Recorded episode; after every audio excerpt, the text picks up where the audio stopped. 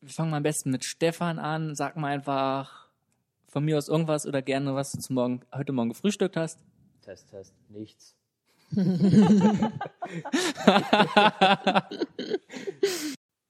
Hey, Simon hier. Heute habe ich was ganz Besonderes für dich. Die erste Episode vom Forum Perspektive Gesundheit. Das Forum Perspektive Gesundheit bietet Raum zum Austausch von Ideen und Meinungen, wo Fragen gestellt und beantwortet werden, verschiedene Perspektiven aufgezeigt und beleuchtet werden, Debatten geführt und Menschen beraten werden, wo Menschen zusammenkommen. In jeder dieser Episoden kannst du die Debatte verschiedener Experten zu einer bestimmten Fragestellung begleiten. Zu Gast in dieser Episode sind Bastian Neumann, Janina Lemme und Stefan Männlein. Wer diese Personen sind und was sie machen, erzählen sie dir gleich selber. Die ganze Episode dreht sich um die Frage, wie ändert man seine Ernährungsgewohnheiten nachhaltig? Wir besprechen, wie wichtig es ist, undogmatisch bei seiner Ernährung zu bleiben, die Bedeutung vom Körperbewusstsein, wie man schlechte Gewohnheiten durch gute Gewohnheiten ersetzt und was eigentlich ist, wenn man einfach gar kein Gemüse mag. Also ich wünsche dir viel Spaß bei der Episode. Lass uns einfach reinstarten mit dir, Bastian. Um, dass du einfach ganz kurz sagst, was du so machst, damit man eine Idee dazu bekommt, wer sitzt da und womit beschäftigst du dich so? Ja, hallo, erstmal freut mich hier sein zu dürfen, hier sein zu können und mit euch allen heute ein bisschen reden zu können. Ähm, ich bin Bastian, ich bin studierte Ernährungswissenschaftlerin, habe auch meinen eigenen Podcast mit dem Schwerpunkt Ernährungspsychologie. Ja. Ich glaube, mein Handy ist auch noch auf an, auf laut. Also fangen wir gleich nochmal an. Ist okay. Ich Das muss man wie im Kino machen. ich schneid's einfach. So, erstmal so ein Also Hinweis kommt, ist, haben Sie Ihr Handy ausgeschaltet. Also, mein Name ist Bastian, ich bin studierte Ernährungswissenschaftlerin, habe auch meinen eigenen Podcast mit dem Schwerpunkt Ernährungspsychologie. Also bei mir geht es schwerpunktmäßig gar nicht darum, äh, was man essen soll. Also es gibt ja immer viel die Diskussion, was ist besser, was ist nicht so gut, wovon sollte man mehr essen. Also da halte ich mich so ein bisschen, bisschen raus, sondern äh, konzentriere mich eher darauf, wie man sich ernährt. Also beziehungsweise warum man es oftmals nicht schafft, sich so zu ernähren, wie man es eigentlich möchte. Also ich beschäftige mich eher so mit dem Ernährungsverhalten, analysiere das und schaue, wie man da aus psychologischer Sicht so ein bisschen rangeht. Ja, passt deswegen auch einfach sehr, sehr gut zur Thematik heute. Super. Janine, was machst du heute? Ja, hallo, ich bin Janina und ich freue mich auch total hier zu sein. Ähm, ich bin Janina Lemmer, habe auch meinen eigenen Podcast mittlerweile und bin studierte Sportwissenschaftlerin, also habe Bewegung und Gesundheit studiert und dann noch einige Lizenzen drauf gemacht und äh, bin jetzt Personal Trainerin und fokussiert auf Frauen, die ihr Essverhalten nicht in den Griff bekommen. Also ich ähm, fokussiere mich auch tatsächlich auf die Ernährung und äh, darauf auch die Gewohnheiten auszubilden, weil ohne Gewohnheiten funktioniert es auch einfach nicht bin da auch relativ undogmatisch, was das Was der Ernährung angeht. Also überwiegend pflanzenbasiert finde ich super, aber ansonsten konzentriere ich mich da auch wenig drauf und mh, ich konzentriere mich eher auf die Ursachen, warum man aus seinen Gewohnheiten immer wieder ausbricht. Also ähm, ob das jetzt mental oder körperlich ist und an diesen Ursachen versuche ich eben Lösungen zu finden und habe da halt eben auch jetzt viel äh, Feedback von der Kundschaft, von den Frauen, die ich betreue. Okay, sehr, sehr spannend. Und ich denke, ähnliche Sachen, die für Frauen gelten, gelten auch für Männer. Ja, manchmal, nicht immer. So, Stefan, kommen wir zu dir. Ja, ich bin der Stefan. Ähm, Ich habe mich dazu entschlossen, eine Ausbildung, eine Fernstudium zum Fachberater für ganzheitliche Gesundheit zu machen. Ich habe mir dann sozusagen mehr den Zielpunkt gesetzt, gesunde Ernährung auf nicht dogmatischen Wege, wie wir uns dann auch schon einig sind. Obwohl ich Veganer bin, bin ich im Endeffekt ein nicht dogma- dogmatischer Veganer. Und ähm, ich bin natürlich auch noch Influencer, also Blogger auf Instagram, YouTube hauptsächlich, Facebook eher weniger. Und versuche durch Ernährungsberatung den Leuten zu helfen, also Gesundheitsberatung kann man eher sagen, als Ernährungsberatung den Leuten zu helfen, gesünder zu werden. Muss nicht immer vegan unbedingt sein. Aber wenn ist schon mal gut. Ähm, darum, wir haben jetzt, denke ich, einen relativ, auch wenn es sich erstmal anhört, relativ ähnliche Nischen, aber jeder bringt, glaube ich, trotzdem auch einfach von dem, was ihr gerade gesagt habt, nochmal einen sehr, sehr individuellen und einzigartige Perspektive mit rein und die möchte ich einfach mal so ein bisschen zusammenbringen und beleuchten in der Hinsicht. Und anfangen, was Stefan gerade gesagt hat, es geht sehr um undogmatische Ernährungsweisen. Das heißt, gar nicht so sehr, oh, es muss nur in die eine Richtung gehen. Und auch wenn ihr gerade gesagt habt, es geht gar nicht so viel um das Was, darum möchte ich auch mehr um das Wie reden. Aber wie groß seht ihr die Stellschraube, wenn wir um die Thematik reden? Wie ändert man seine Ernährungsgewohnheiten auch wirklich, dass es man nicht dieses Typische hat. Man fängt etwas an und fällt dann wieder zurück. Wie schafft man das also und welche Rolle spielt dabei nicht zu dogmatisch zu sein? Damit möchte ich mal anfangen. Und lass gleich mal mit Stefan anfangen. Das spielt eine sehr, sehr große Rolle, nicht dogmatisch zu sein. Also ich habe immer das Gefühl und die Erfahrung gemacht, die Leute, umso mehr, dass sie dogmatisch sind und umso mehr sie dieses Streben nach Gesundheit und perfekte Ernährung haben, umso eher werden die scheitern, weil sie einfach in die zu dogmatische Richtung gehen. Ich sage halt immer auch, wichtig ist, Ernährung muss Spaß machen. Das ist das Allerwichtigste.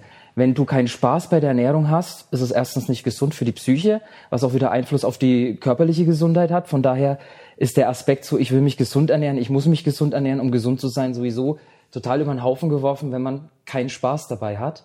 Und ähm, ja, dieser, dieser Spaßfaktor, der kann auch, Essen kann auch Spaß machen. Man kann sich auch auf Essen freuen, selbst wenn es jetzt komplett zu 100 Prozent eine vegane Mahlzeit wäre oder halt eben komplett ähm, gesund und rein pflanzlich, rein ähm, natürlich sozusagen, kann trotzdem kann man sich darauf freuen. Das muss ja nicht immer sein so, ach nee, heute muss ich das essen.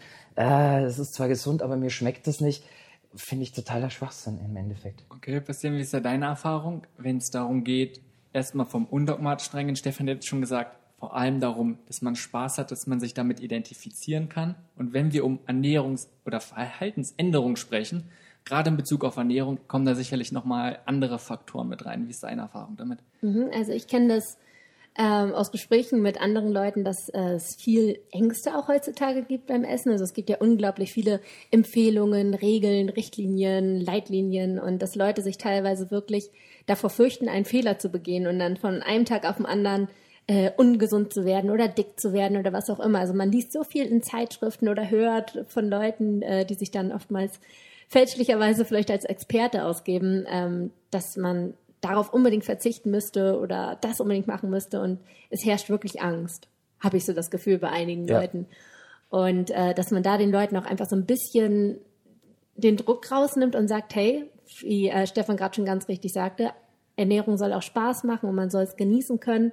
Ähm, man darf auch ruhig mal Sachen essen, die dann vielleicht nicht 100%ig empfehlenswert jeden Tag immer sind. Das ist, gehört dazu und das ist okay. Wir sind irgendwie alles nur Menschen und äh, wir haben irgendwie einfach auch mal Lust auf etwas Süßes.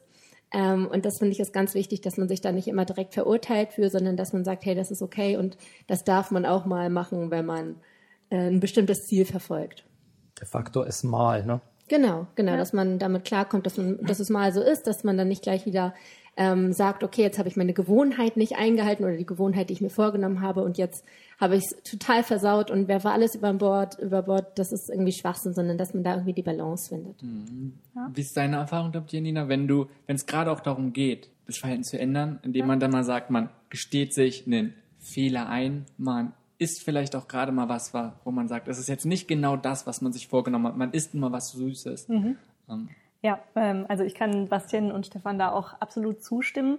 Bei mir ist es immer so, also wenn, ähm, wenn ich die Rückmeldung von den Frauen bekomme und wir sprechen ja dann ganz viel auch einfach äh, über Ernährung oder wie sie sich verhalten haben, ich muss tatsächlich als Personal Trainerin mittlerweile den Druck rausnehmen. Also ich, ähm, wir analysieren vorher immer Ernährungstagebuch und so weiter und dann geben wir so ein bisschen, äh, geben wir in die Richtung, was könnte passen im Alltag, wo könnte man optimieren, dass es noch im Alltag passt. Und auch da schon allein, dann, dann äh, schwebt so eine Regel irgendwie im Raum, an die man sich jetzt äh, scheinbar zu halten hat. Und in dem Moment, wie Bastian auch schon gesagt hat, wenn man da dann irgendwie ausbricht, dann hat man das Gefühl, versagt zu haben. Und das wirft einen dann irgendwie total zurück. Und ich mache es mittlerweile so, dass ich ähm, meinen Klientinnen Joker mitgebe. Also dass wir quasi eine Gewohnheit aufbauen über 30 Tage, wo sie sich dann irgendwie so einen bestimmten Rahmen setzen. Äh, das und das wird so und so gemacht zum Beispiel äh, mit bestimmten Zielsetzungen. Und dann haken sie das ab, dann haben sie auch so visuell was, wo sie sagen können, okay, Tag 1, Tag 3 äh, Tag drei habe ich abgehakt.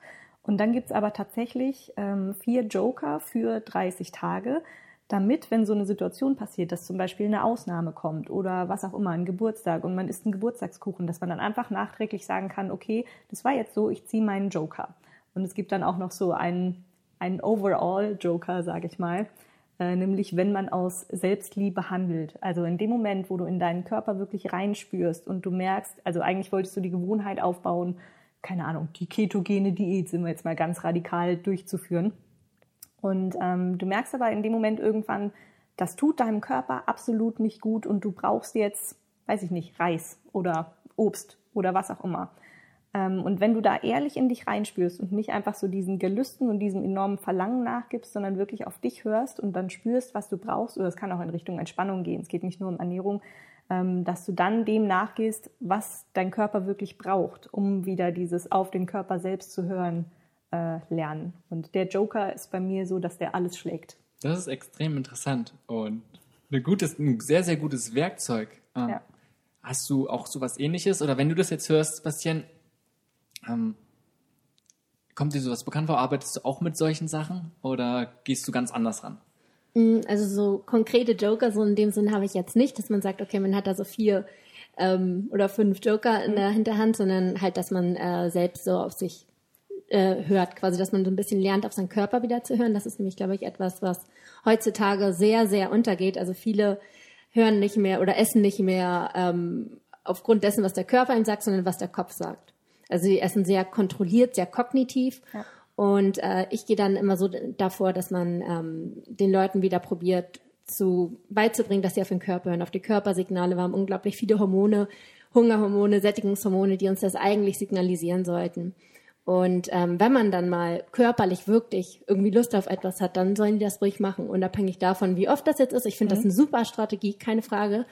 Ähm, ist wahrscheinlich vielleicht dann auch eine gute Maßnahme, um da hinzukommen, weil es ist ein langer, langer Weg, bis man wieder so da, darauf ähm, hören kann, was der Körper einen sagt. Also es ist wahrscheinlich ja, so ein gutes genau Zwischending. So ein, so, ein, ein Wegweiser, sage ich mal, bis man dann wirklich wieder auf den Körper hören kann. Genau. Mal, dass man irgendwie so eine Richt, Linie hat, ja, wie man sich halt absolut. Also, also was ich jetzt raus höre generell ist, dass jeder möglichst nicht zu starren Rahmen haben sollte, mhm. wo er sagt, oh, das muss ich jetzt unbedingt durchziehen, weil das schnell problematisch werden kann.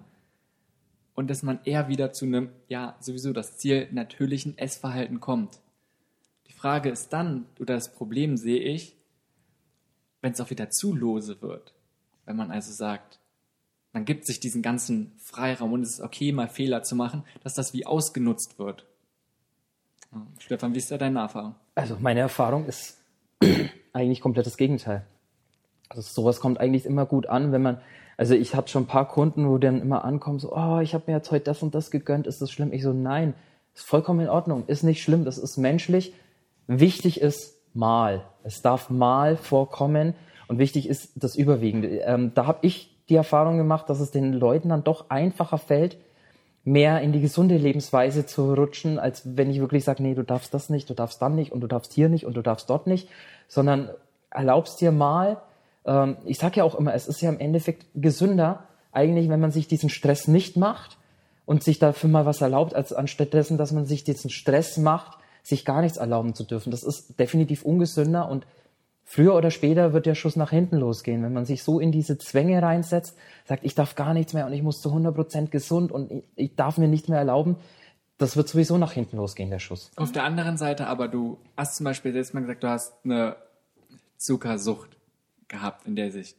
So ein bisschen. Und, oder, und wie stark jetzt auch immer. Vom Prinzip, ne? ob jetzt richtige Zuckersucht oder nicht. Aber gerade wenn man nun mal bestimmte Sachen extrem einen Verlangen dazu hat, meint ihr nicht, dass es besser ist, dann vielleicht mal eine Zeit lang gar nicht darauf zu, also einfach mal komplett darauf zu verzichten, als dass man sagt, man probiert in Maßen weg davon zu gehen? Ja.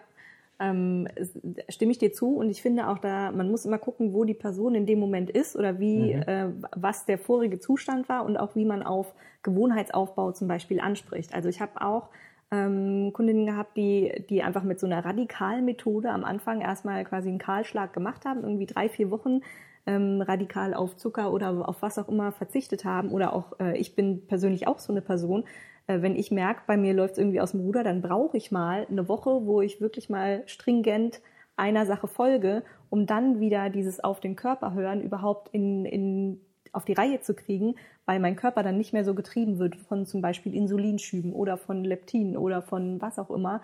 Ähm, also diese, dass die Hormone sich mal wieder so ein bisschen ähm, regulieren können und man dann aber eben nicht so stringent da weitermacht. ja, muss man, glaube ich, immer schauen. Ganz Ich individuell. denke auch, dass es ja bei jedem unterschiedlich ist.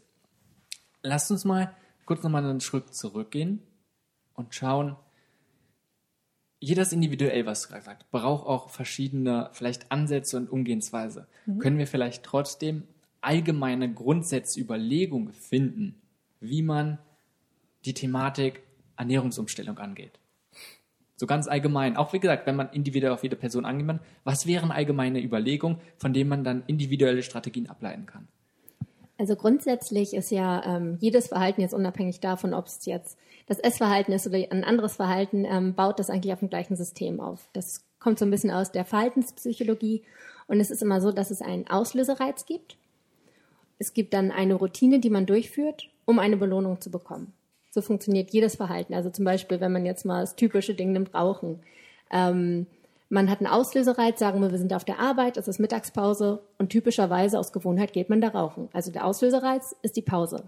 Die Routine ist jetzt das Rauchen, um eine Belohnung zu bekommen. Und die Belohnung kann auch ganz individuell sein. Das könnte zum Beispiel sein auf der Arbeit, wenn du einfach nur die Zugehörigkeit haben willst bei deinen Kollegen und die gehen alle rauchen, dann ist die Belohnung eigentlich gar nicht das Rauchen an sich. Es geht nicht darum, irgendwie den Nikotinschub zu bekommen. Es, gehört, es geht nur darum, die Zugehörigkeit zu haben. Und das funktioniert dann über das Rauchen. Und so funktioniert alles. So funktioniert oftmals auch die Ernährung. Denn wann essen wir wirklich? Klar, wir essen auch, wenn wir Hunger haben, aber oftmals essen wir auch aus ganz, ganz anderen Gründen. Also weil man Langeweile hat, weil man mal äh, schlechte Laune hat, weil man Stress hatte. Und das ist dann wirklich so, dass der Auslösereiz oftmals ist Stress auf der Arbeit. Und die Belohnung soll dann sein, du möchtest wieder runterkommen. Und der Weg dahin ist oftmals die Schokolade zum Beispiel. Und das muss man sich dann einmal bewusst machen, dass so überhaupt ein Verhalten funktioniert. Und äh, wenn man das weiß, dann kann man überhaupt erst anfangen, dieses Verhalten zu ändern, weil dann kennt man diese Grundschritte und dann weiß man, okay, so ist das Gebilde quasi und damit kann ich jetzt arbeiten. Und grundsätzlich, der Auslösereiz ist schwer zu verändern, weil der ist einfach da. Man hat die Mittagspause, man hat äh, den Stress auf der Arbeit, den kann man natürlich probieren, möglichst gering zu halten, aber da hat man nicht so einen hundertprozentigen Einfluss drauf. Die Belohnung möchte man auch erhalten. Das ist einfach ein körperlicher Wunsch. Äh, da gehören auch Hormone und alles dazu. Also das kann man auch nicht wirklich verändern. Das heißt, das einzige Ding an diesem Gebilde, was man verändern kann, ist die Routine. Und da muss man jetzt schauen, was für eine Routine könnte man machen bei dem gleichen Auslösereiz, die die gleiche Belohnung hervorruft. Und da kann man dann schauen, okay, wenn ich gestresst bin und runterkommen möchte, was kann ich tun, anstatt zu essen? Und da gibt's dann ganz viele individuelle Möglichkeiten. Einige reagieren sich damit Sport ab, andere äh, brauchen eher Ruhe und meditieren, andere hören Musik. Also da muss man dann wirklich individuell schauen. Aber das ist eigentlich das, das, der Weg quasi, wie man eine Gewohnheit verändern kann. Also was du auch sagst, also letztendlich geht es ja auch viel um Konditionierung. Das ist ja dieses Typische, vor allem auch nochmal, also gehört mit dazu. Und dass man dann guckt, wie ersetzt man nun mal dieses Verhalten vielleicht mit was Alternatives, was ja viel zum Beispiel aus der Suchtprävention oder Therapie sehr viel genutzt wird. Da Genau. sehe ich aber ein Riesenproblem. Wollte ich mich auch gerade sagen. Meinst du, dass es, also von der Theorie hört sich sehr spannend und sehr gut an. Ja. Meinst du, dass es in der Praxis auch immer gut so umgesetzt werden kann, Stefan? Also Thematik Rauchen. Ich war ja auch mal Raucher. Ich habe einfach von einem Tag auf den anderen aufgehört, weil ich mich gesund ernährt habe und einfach dachte, so irgendwie Rauchen, gesunde Ernährung, das passt nicht zusammen, habe einfach aufgehört. Aber Thema Rauchen halt eben oft merkt man halt eben so, die Leute verlagern das halt. Statt Rauchen wird halt Kaugummi gekaut. Oder statt Rauchen wird irgendwas genascht oder irgendwie sowas. Also da ist eben, da muss man halt höllisch aufpassen. Natürlich, der Ansatz ist richtig gut, aber die meisten Leute verlagern dann gut, ihren aber es war- Schwerpunkt. aber genau statt darum Rauchen tun sie dann Kaugummi kauen. Na Und gut, aber das wird dann dann- auch zur Sucht irgendwann. Na Das gut, ist wäre dann der erste Schritt, wäre dann Kaugummi und irgendwann hast du es dann, vielleicht isst du rohen Grünkohl. Sage mal, wäre Ja. jetzt ja nicht ganz so dramatisch. Also wie gesagt, da muss man halt aufpassen. Da muss man dann wieder eben wenn- individuell auf die Person eingehen.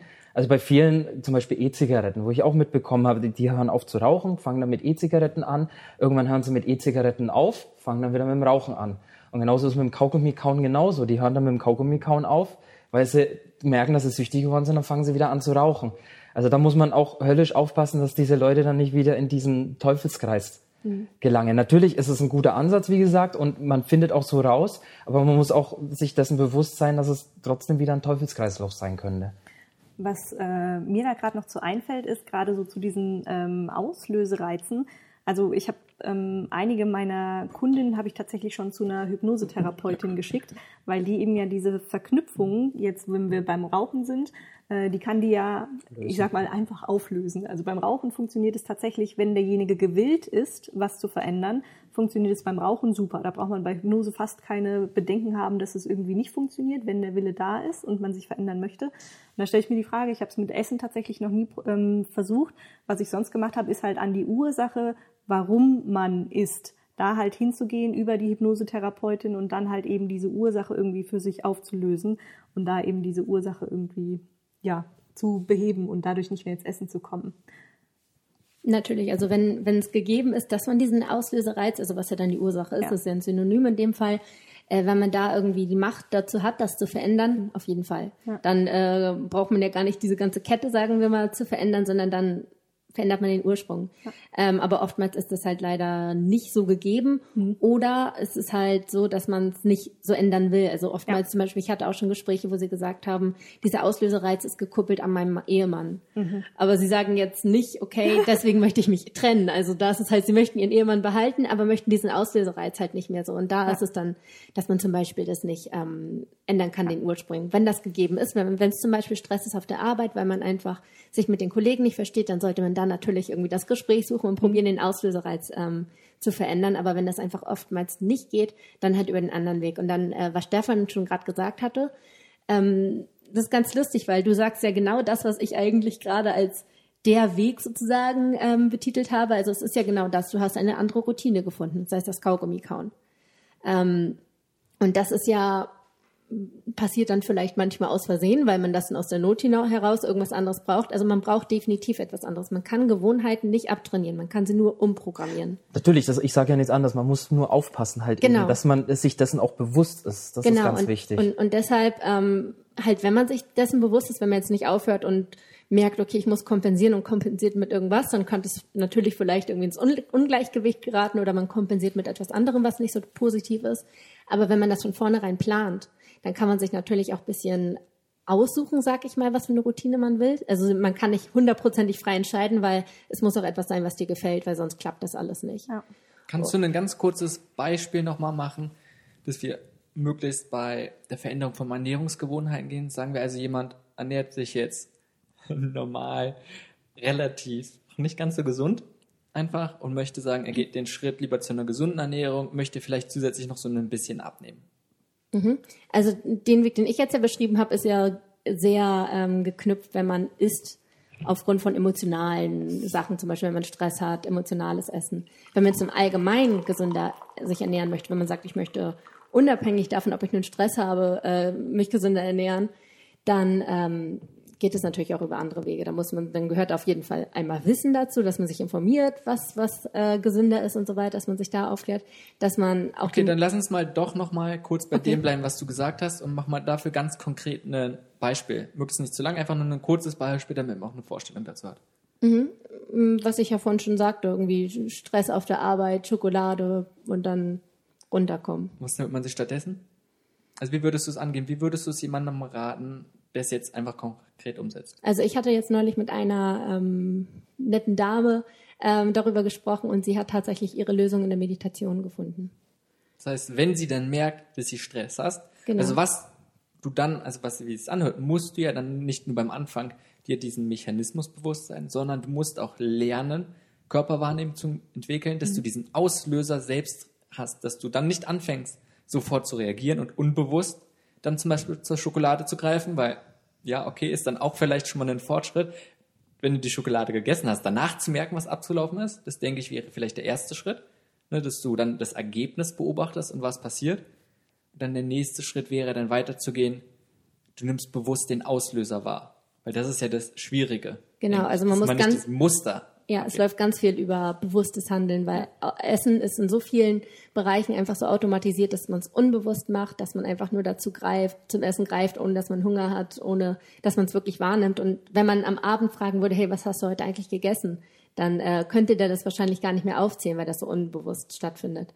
Das heißt, ganz wichtig ist, dass man sich dessen bewusst wird, dass man achtsam wird, dass man achtsam ist, achtsam lebt Ähm, und dann halt auch wirklich bewusst sich drüber nach, äh, bewusst drüber nachdenkt. Also wenn der Griff zum Kühlschrank geht, dass man sich dann wirklich überlegt, hey, warum esse ich gerade eigentlich? Habe ich Hunger? Nein? Okay, weil wenn Hunger nicht das Problem ist, dann ist Essen auch nicht die Lösung. Und dann, dass man sich dessen klar wird, entweder was ist die mögliche Lösung, dass man die Ursache, ähm, der Ursache nachgeht, wenn man das nicht lösen kann, dass man schaut, okay, womit könnte ich das Problem vielleicht noch dämpfen? Also lösen tut man es dann ja wahrscheinlich mit dem Meditieren auch nicht, aber dass man einfach diesen Stressfaktor wieder runterbekommt. Und da muss man einfach schauen, was funktioniert bei mir. Und das wird am Anfang vielleicht die ersten vier Wochen, man sagt mal so, Gewohnheitenänderung dauert so vier Wochen etwa, ähm, das wird die ersten vier Wochen natürlich ein Kampf sein, weil es ist einfach so einprogrammiert in deinem Kopf. Man kann da echt so vom Programmieren sprechen. Also ich stelle das mir immer so vor, äh, wie so Trampelpfade. Das sind so die Nervenbahnen sozusagen. Wenn du ein Trampelpfad immer wieder gehst, schon seit Jahren, was in dem Fall dann das Essen ist bei Stress, dann ist das nicht nur ein Trampelpfad, dann ist das wie eine Straße. Und das ist natürlich total leicht, diese Straße entlang zu fahren. Jetzt willst du eine neue Gewohnheit bilden und das ist am Anfang ein ganz leichter Trampelpfad. Es ist super schwer, da durchzukommen. Aber je öfter du diesen Trampelpfad gehst, desto breiter wird er. Und so gewöhnt man sich dann neue Gewohnheiten an. Irgendwann ist es einfach leichter. Und am Anfang ist es ein Kampf, da brauchst du Disziplin, da brauchst du Motivation, du musst es dir jeden Tag äh, einreden und du musst wirklich gewillt sein. Aber irgendwann fällt es dann immer, immer leichter. Ich mag das Bild von dem Pfad, dem Trampelpfad, dass du dir mehr oder weniger deinen eigenen neuen Weg bilden musst. Was du gerade zum Schluss gesagt hast, finde ich noch sehr interessant. Dass man also immer Motivation und Willenskraft braucht. Und ich denke, ja, es ist sicherlich ein etwas Nötiges? Ist es wirklich so, dass man alles mit Willenskraft, es ist das der Weg zur Verhaltensänderung? Denn ganz oft ist es ja gerade so, man will Verhalten mit dem Kopf ändern, ne, was wir auch schon hatten, und probiert es dann gerade mit Willenskraft zu ändern. Und irgendwann kommt aber dieser Moment, wo man dann, ja, wo die Willenskraft einfach nicht mehr so stark ist und dann fällt man zurück. Und dann ist wichtig, weiterzumachen. Man Joker, und der Joker sagt dir dann einfach, okay, das, was jetzt gerade passiert ist, ist gar nicht so schlimm, weil wenn du direkt danach wieder einsteigst, dann bist du wieder drin. Also das ist so dieses Druck rausnehmen aus genau dieser Situation. Und äh, was du aber eben auch noch gesagt hast, so mit dem, also du bist jetzt auf die Willenskraft und auf Kopf eingegangen. Ich bin der Meinung, dass man, dass dieses Warum dahinter mit den Gefühlen halt definitiv viel, viel wichtiger ist. Also diese Willenskraft aus dem Kopf gesteuert, dass man sich rational überlegt, äh, das und das wäre jetzt schön, es zu tun, hm, funktioniert häufig nicht so gut oder nur für kurze Zeit eventuell. Und wenn man sich halt tatsächlich dann überlegt, warum möchte ich eigentlich diese Veränderung und sich da wirklich reinfühlt und sich wirklich mal hinsetzt, das aufschreibt und auch beim Schreiben nicht mehr aufhört. Also gerne mal einen Wecker auf zehn Minuten stellen, einen Stift und ein Blatt Papier in die Hand nehmen und sich diese Frage stellen und einfach immer weiter schreiben. Weil man wird am Anfang nicht einfach drauf kommen, warum man das wirklich möchte, diese Veränderung, was da für ein Gefühl hintersteckt. Und wenn man einfach immer weiter schreibt, dann gräbt man irgendwie immer tiefer so da drin rum. Und ähm, irgendwann kommt man da eventuell einfach drauf, dass man das so ein bestimmtes Gefühl dahinter steckt, was sich eventuell einstellt, wenn man diese Veränderung erreichen kann oder erreicht hat. Und wenn man sich auf dieses Gefühl konzentrieren kann und kann sich da wirklich reinspüren, dann wird es eben wesentlich einfacher, so eine intrinsische Motivation zu entwickeln. Okay, aber meinst du auch, dass das warum reicht. Hm, Letztendlich glaube ich, es ist ein Anfang. Genau, es ist auf jeden Fall ein Anfang und ähm, es hilft dabei, irgendwie auch sie die, die Richtung vorzugeben und immer mal wieder in so Zeiten, wo es nicht so enorm stressig ist, ähm, da auf jeden Fall lockerer weitermachen zu können.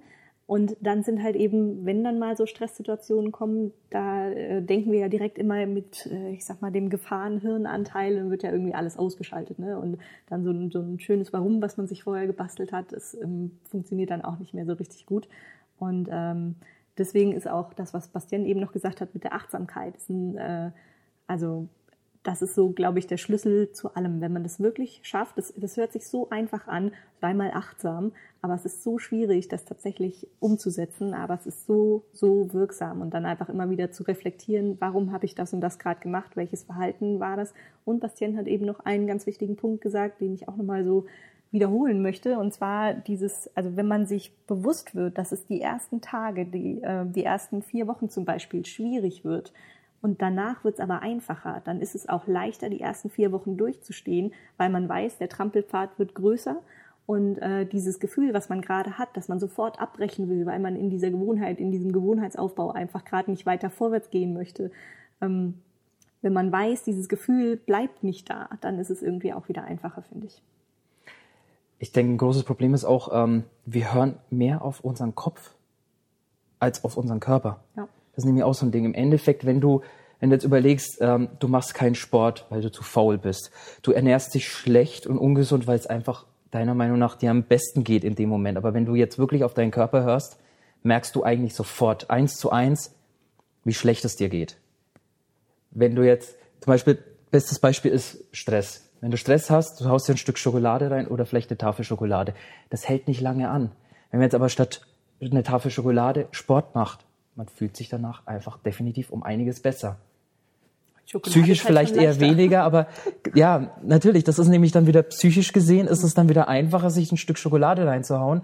Aber der, der, der Sport hilft dir definitiv viel, viel mehr, dich dann körperlich besser zu fühlen, was dann natürlich auch wieder Einfluss auf die Psyche hat, was natürlich mit der Psyche ein bisschen länger dauert. Das war bei mir genauso wie mit dem Umstieg mit der ganzen Ernährung und so weiter. Ich habe auf meinem Körper gehört und ich habe mich einfach innerhalb von drei, vier Tagen um tausendmal besser gefühlt.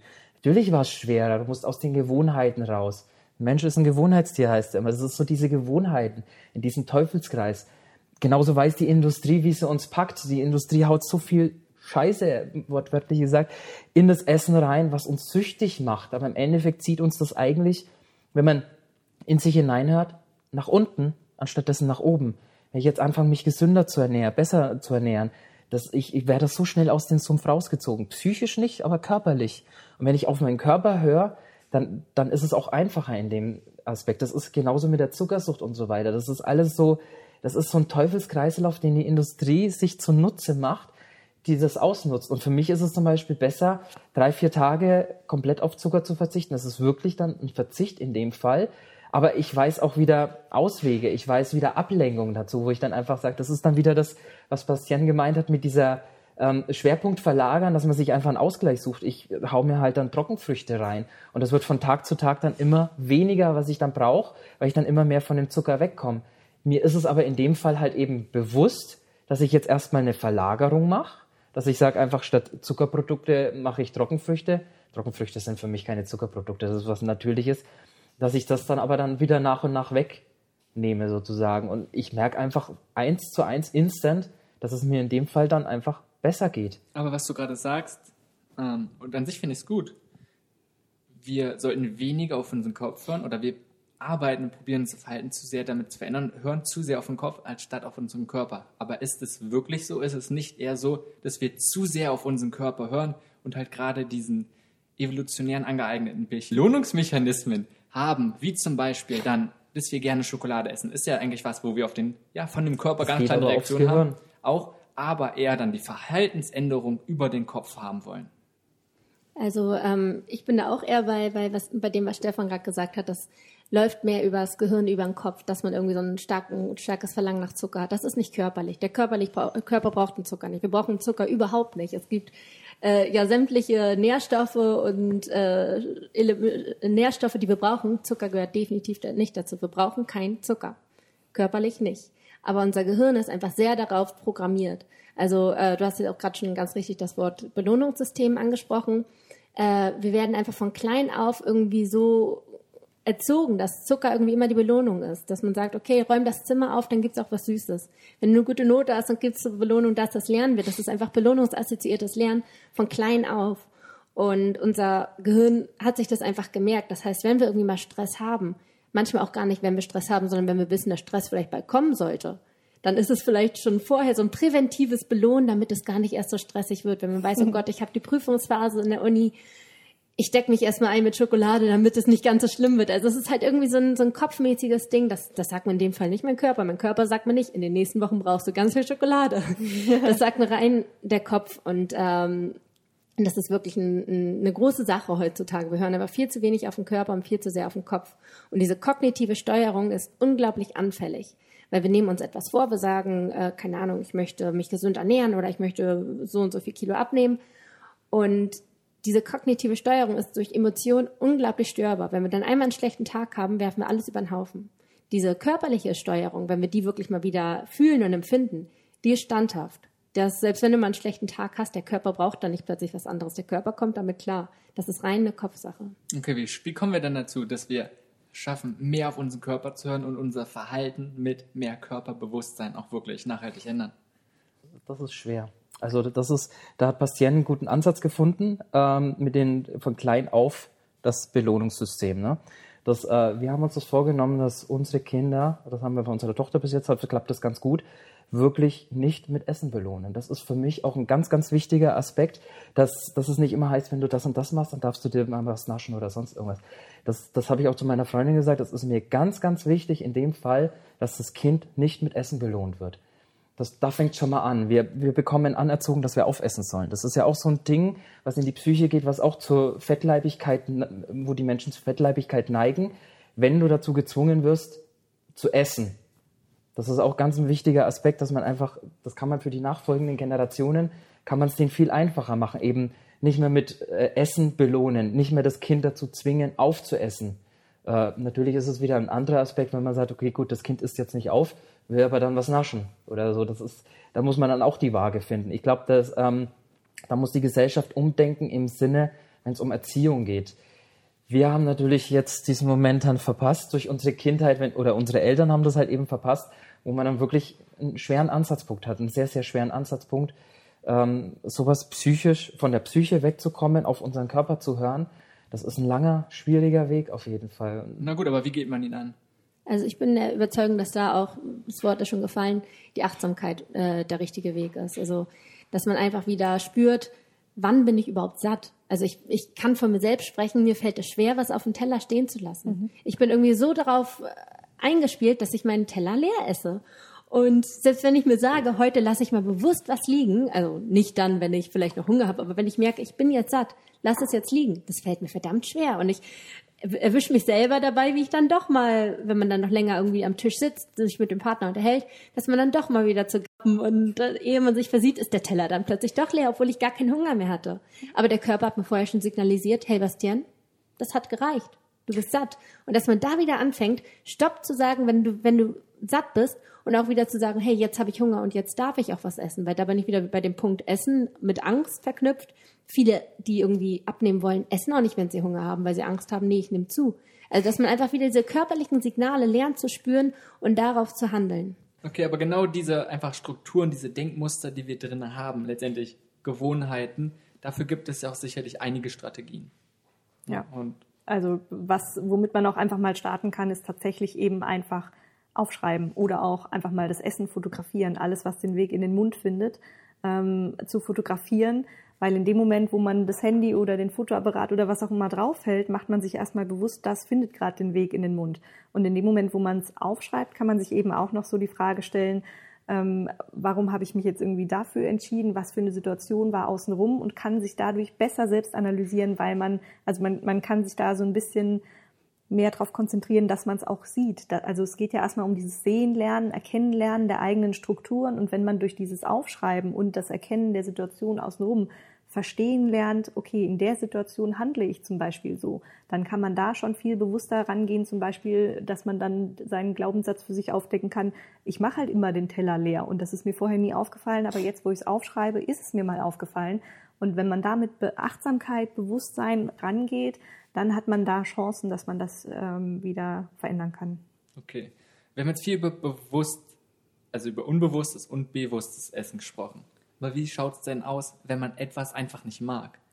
Wenn man zum Beispiel mal sagt, man möchte sich gesund ernähren, aber das meiste Gemüse schmeckt einem einfach nicht. Dann kann die Motivation da sein, dann kann der Wille da sein, aber es ist trotzdem einfach schwer, sich dahin zu bewegen, weil es nicht unbedingt was ja, bewusstes oder unbewusstes. Das ist, glaube ich, dann dort nicht das Problem. Also wenn man einfach eine Abneigung gegenüber Essen hat, wenn man es einfach geschmacklich nicht mag, dann kann man sich nicht dahin quälen. Also klar, man viele mögen Sachen nicht, wenn man es beigebracht bekommen hat oder weil die Eltern es einem so vorgelebt haben. Also man sollte durchaus alles mal probieren. Aber wenn man dann wirklich endgültig zu dem Entschluss kommt, ich mag es einfach wirklich nicht, dann braucht man sich meiner Meinung nach auch nicht reinzwingen, weil das hat einfach keinen keine Grundlage. Also das zwingt man sich einmal rein, aber man wird niemals im Supermarkt stehen und sagen, hey, das kaufe ich wieder. Also das hat einfach langfristig nicht so viel Sinn. Deswegen muss man sich dann davon einfach verabschieden. Wenn es jetzt gleich eine ganze Lebensmittelgruppe ist, sowas wie Gemüse und nicht nur mhm. ein Gemüse, ist es natürlich sehr schade, weil Gemüse natürlich unglaublich wertvoll ist. Aber dann ist es so, und dann muss man halt irgendwie schauen, okay, wie es gibt noch andere gesund, gesunde Lebensmittel, nicht nur Gemüse und Obst ist gesund, es gibt auch Vollkornprodukte, die gesund sind, dass man dann einfach schaut, okay, was kann ich stattdessen alternativ essen? Aber meiner Meinung nach sollte man sich da nicht durchquälen, weil das hält nicht lange. Okay, also klar, wenn man, aber gehen wir mal, man mag kein Gemüse oder den größten Teil der Gemüse und sagen, man nimmt diese riesengroße Lebensmittelgruppe einfach weg. Und klar kann man Alternativen finden und es kann sicherlich gut gehen, aber ich denke, es gibt doch schon Mittel und Wege, Ja. sag ich mal, dann auch trotzdem irgendwie noch ein bisschen Gemüse mit reinzuschummeln. Und ich glaube, es ist ähnlich zum Beispiel bei kleinen Kindern, da hat man dieses Phänomen oft. Ha. Ja, das ist, das sind wir die Vorzeigefamilie. Wir sind Veganer, ernähren uns wirklich viel pflanzlich, viel gesund. Unsere Tochter mag kein Obst und kein Gemüse. Isst sie einfach, also rohes zumindest nicht, isst sie nicht. Die isst auch keine Stückchen von Karotte oder sonst irgendwas. Werden halt Quetschis werden frisch gemacht. Haben wir mittlerweile auch, das war ein langer Weg, so langsam sie dahin gebracht, dass sie auch frische Quetschis, selbstgemachte Quetschis isst. Ähm, da wird auch Gemüse und Obst, wirklich alles wird da reingemixt, äh, wird halt einigermaßen geguckt, ob es passt. Ähm, also ihr schmeckt's. Das ist auch wichtig immer. Das muss ihr schmecken. Wenn es ihr nicht schmeckt, muss es auch nicht essen. Wir sagen dann immer, probier doch wenigstens mal. Wenn es dir nicht schmeckt, musst du es nicht essen und das Thema ist gegessen. So hat sie sich jetzt auch langsam angefangen zu trauen, zu probieren. Das wollte sie mal anfangs nicht. Das ist ja wie meine Freundin halt eben, was der Bauer nicht kennt, das frisst er nicht. Ähm, aber zu dem Geschmack und wenn was mir ein, was wenn einem was nicht schmeckt und so weiter, ich denke trotzdem, äh, beziehungsweise ich habe die eigene Erfahrung gemacht, du kannst deinen Geschmackssinn, egal in welchem Alter, sowas von um 180 Grad wieder ändern. Ja. Das ist so einfach. Und ich denke, das Problem ist auch wieder die Industrie ähm, mit diesen ganzen Fertigprodukten, Geschmacksverstärkern und so weiter. Unsere Geschmackssinne sind dadurch einfach total verdorben. Wir wissen nicht mehr, was eigentlich Geschmack ist. Und ich denke, man kann dann trotzdem, auch wenn einer jetzt komplett zu 100% Gemüse nicht mag, kann man es vielleicht wirklich unterschmuggeln oder so. Oder ähm, ich habe auch vielen schon geraten, halt eben, die Zubereitung macht auch viel aus. Dann arbeitet man halt anfangs viel mit Gewürzen so gut wie jeder, der kein Veganer ist oder kein Vegetarier ist, der mag ein Stück Steak oder so. Du kannst auch Gemüse so zubereiten mit den gleichen Gewürzen, das auch so in die Richtung vom Geschmack her geht, wo man sagt, okay, gut, in dem Fall ist halt dann das Gemüse verkocht, hat halt wenigstens, wenig äh, Vitamine drin und so weiter, aber es schmeckt wenigstens ein bisschen danach und es ist der erste Schritt in die Richtung. Kommt drauf an, bei manchen ist es halt wirklich so, für die schmeckt dann wirklich natürliche Nahrung nach gar nichts, selbst mit natürlichen Gewürzen. Da muss man halt mal durch, da muss man halt mal gucken, aber da ist der Geschmack dann wirklich total verdorben. Ich bin eigentlich das beste Beispiel, wenn es zum Beispiel um Bananen geht. Ich habe Bananen gehasst, ich habe die nicht mal riechen können, mir ist schlecht geworden. Ich habe angefangen mit den ganz grünen Bananen, also die waren fast noch grün, die haben fast nach nichts geschmeckt. Habe ich angefangen, nach und nach, mittlerweile liebe ich die reifen Bananen abgöttisch. Brokkoli habe ich zum Beispiel dann eben auch angefangen mit der Umstellung. Brokkoli habe ich gemocht. Mittlerweile liebe ich ihn abgöttisch. Das ist teilweise wie, wie Naschen für mich. Das ist so, da muss man halt immer gucken, wo der Ansatzpunkt bei der jeweiligen Person ist, wo man sagt, okay, gut, da kann ich bei der gesunden Ernährung ansetzen, wie zum Beispiel ein verkochtes Gemüse mit, mit massig Gewürzen drauf.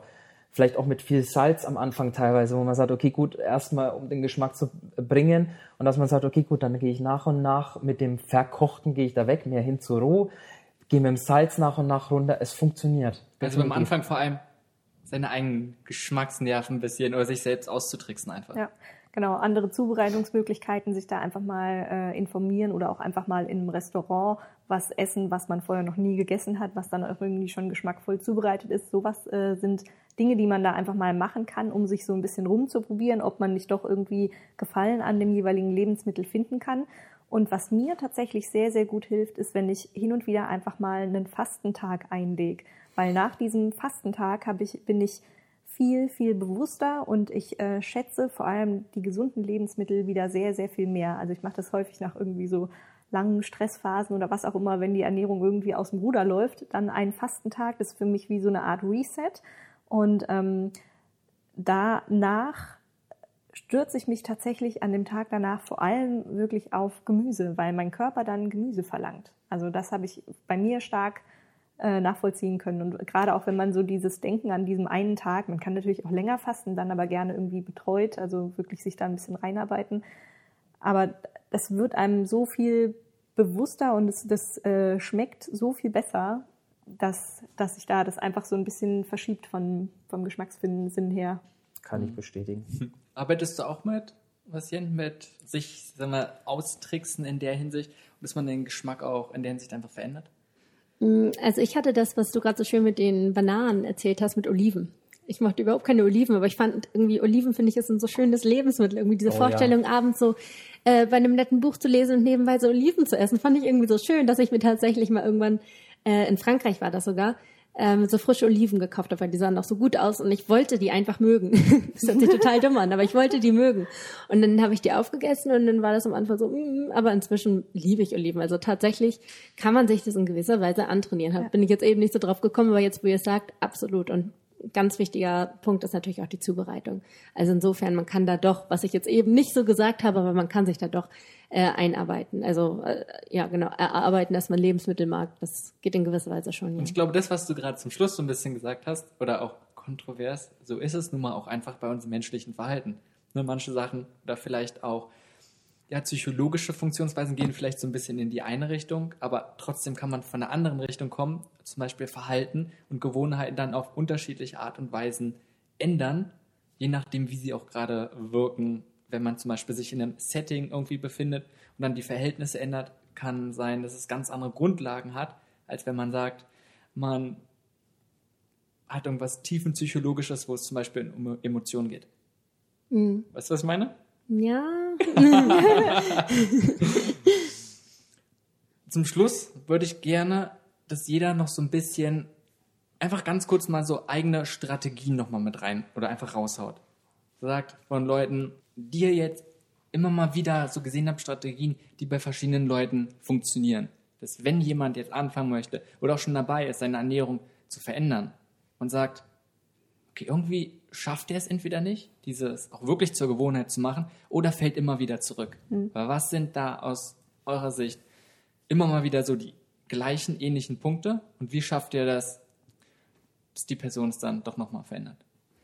Also, wo ich immer ansetze, ist, was jetzt ja im Grunde auch schon so ein bisschen gefallen ist, lernen, das Essen wieder zu zelebrieren, das Essen zu feiern und weg mit Verboten dass man mit diesen beiden Sachen eigentlich sich wieder sehr viel erarbeiten kann. Dann ist es einfach nicht mehr so kopfmäßig gesteuert.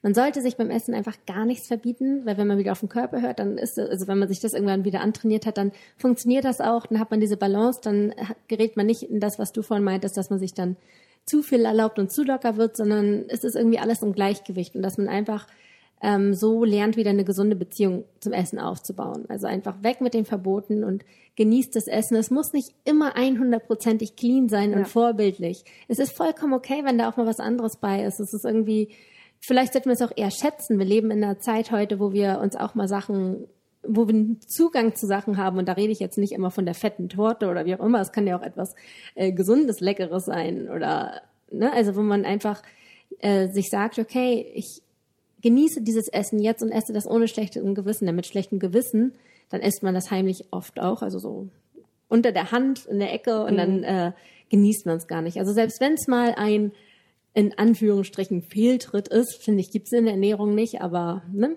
im allgemeinen Bild äh, sollte man das trotzdem einfach genießen, weil dann hat man davon tagelang was. Dann erinnert mich, man sich zurück, Mensch, vorgestern, das war so lecker.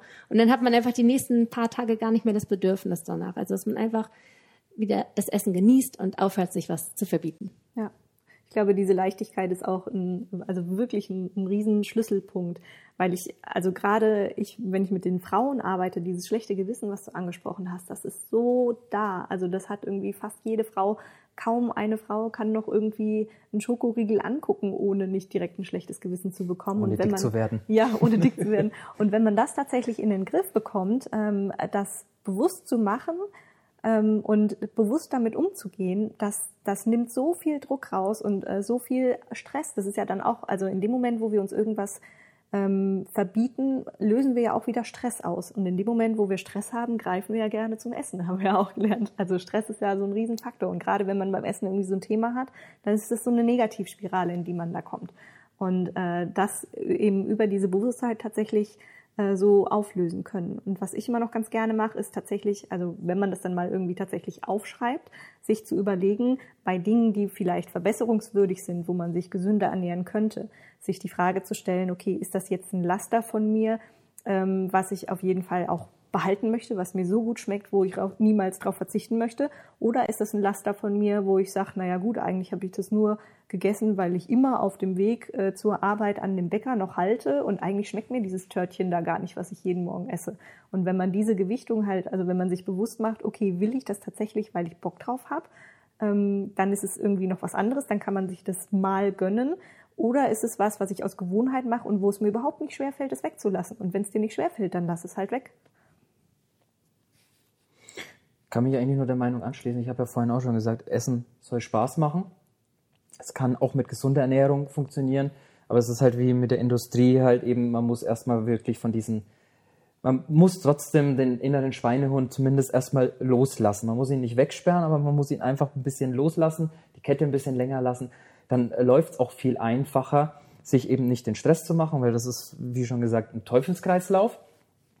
Ähm, was auch, was ich festgestellt habe, was auch gut wirkt, das ist, wenn man den Leuten bewusst macht, so nicht aus ästhetischen Gründen sich anders zu ernähren wollen, sondern aus gesundheitlichen Gründen. Wer gesund werden möchte, wird automatisch auch einen gesünderen Körperbau bekommen und das, da macht es bei vielen auch schon Klick. Irgendwie, die, die denken dann anders und dann macht man sich auch nicht mehr so ganz den Stress, wie das zum Beispiel, wenn man Schokoriegel anguckt, gleich dick davon wird. Ähm, da, da fällt viel Stress von den Leuten weg.